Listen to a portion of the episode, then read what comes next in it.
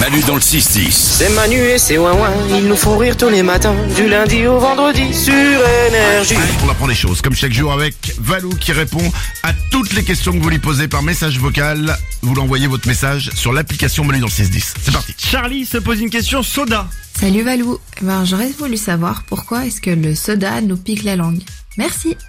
Pourquoi que c'est que le... C'est pas les bulles Eh ben c'est pas que les bulles, tous les chemins mènent au picotement quand il s'agit du, du soda, puisqu'il y a l'acidité déjà. Euh, Ah, Euh, C'est quoi cette phrase Je trouvais ça joli. Il y a C'est de joli. nombreux sodas qui contiennent de l'acide phosphorique ou de l'acide citrique, et euh, pour leur donner la, le, le- l'acide, le saveur acidulée. Et quand on consomme ces boissons, et ben l'acidité ça peut provoquer un sentiment de picotement.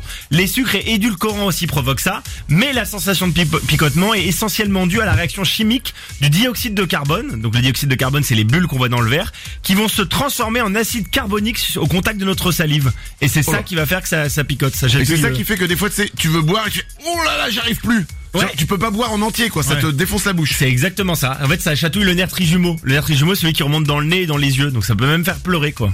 Si t'en bois euh, beaucoup de soda. Oh là là. Ouais, ouais. Moi, quelle histoire. Mm, ouais, une saleté, une saleté de soda. Je vais m'en prendre un thé. Pas de souci. Une autre question. Totoche a une question sur un mot lié à la douleur. Salut Manu, salut les ouin ouin. J'ai une petite question pour Valou. Pourquoi quand on se fait mal, on dit systématiquement aïe Mais tout à fait, on dit aïe quand on se fait mal. On C'est teste À qui je mets une gifle Pardon. C'est un, un cri qui a une vertu antalgique. Ça veut dire qu'il aide à faire passer la douleur. Quand tu dis aïe, ça aide à faire passer la douleur que tu subis. Alors il y a deux teams. Il y en a qui disent que c'est un cri inné chez nous. En gros, c'est le son qui sort naturellement quand on souffre. C'est un réflexe.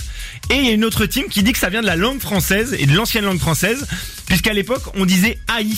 Aïe, c'était pour dire à l'aide, venez m'aider. Ah. Et en gros, on disait aïe pour dire euh, venez m'aider quand, quand on se faisait mal. Ok. Et donc, c'est c'est devenu aïe au fil du temps. Et Eh oui, question. Dans le monde entier, ils disent, ils disent pas aïe. Et bah ils disent d'autres justement, trucs. euh, non, en, en anglais ils disent ouch et en allemagne ils disent ouch ou encore ayo en chinois.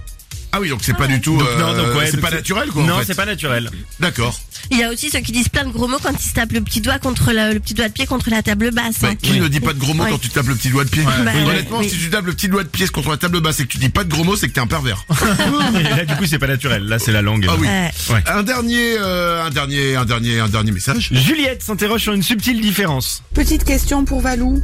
Pourquoi dit-on un médecin ou un docteur Il y a une différence entre les deux Moi je sais, moi je sais. Alors vas-y. Eh bien, docteur, en fait, c'est un titre. euh, quand tu es à la faculté, que tu as ton doctorat, donc ça peut être un doctorat en n'importe quoi, Ouais. en agronomie par exemple, ou euh, un doctorat en théâtre, en- un, un- un doctorat en littérature ancestrale, je sais pas ce que je dis, et, et alors que médecin, c'est le métier de euh, pratiquer la médecine. C'est exactement ça. Tous les médecins sont ou seront docteurs, puisqu'ils vont avoir le titre universitaire de docteur en médecine, alors que tous les docteurs ne sont pas forcément médecins, c'est ce que tu viens de dire.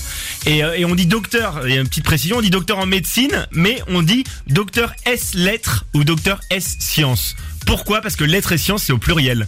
Donc quand c'est au pluriel, on dit S, et on dit pas docteur en. Ah. Donc voilà, mais euh, mais il y a plein de docteurs en fait. Et Il y a des pays comme l'Allemagne ou l'Italie où on appelle tout le monde docteur, tous ceux qui ont le titre de docteur. D'accord. Alors qu'en France, on le limite aux médecins. D'accord. Bon. Donc pour appeler tout le monde docteur, tu vois, si t'as un ami qui est de- docteur en philosophie, tu pourrais l'appeler docteur en soi. Oui, mais le problème, c'est que tu dis, il est docteur. Dis, alors, j'ai mal là. Non, mais moi, docteur en philo.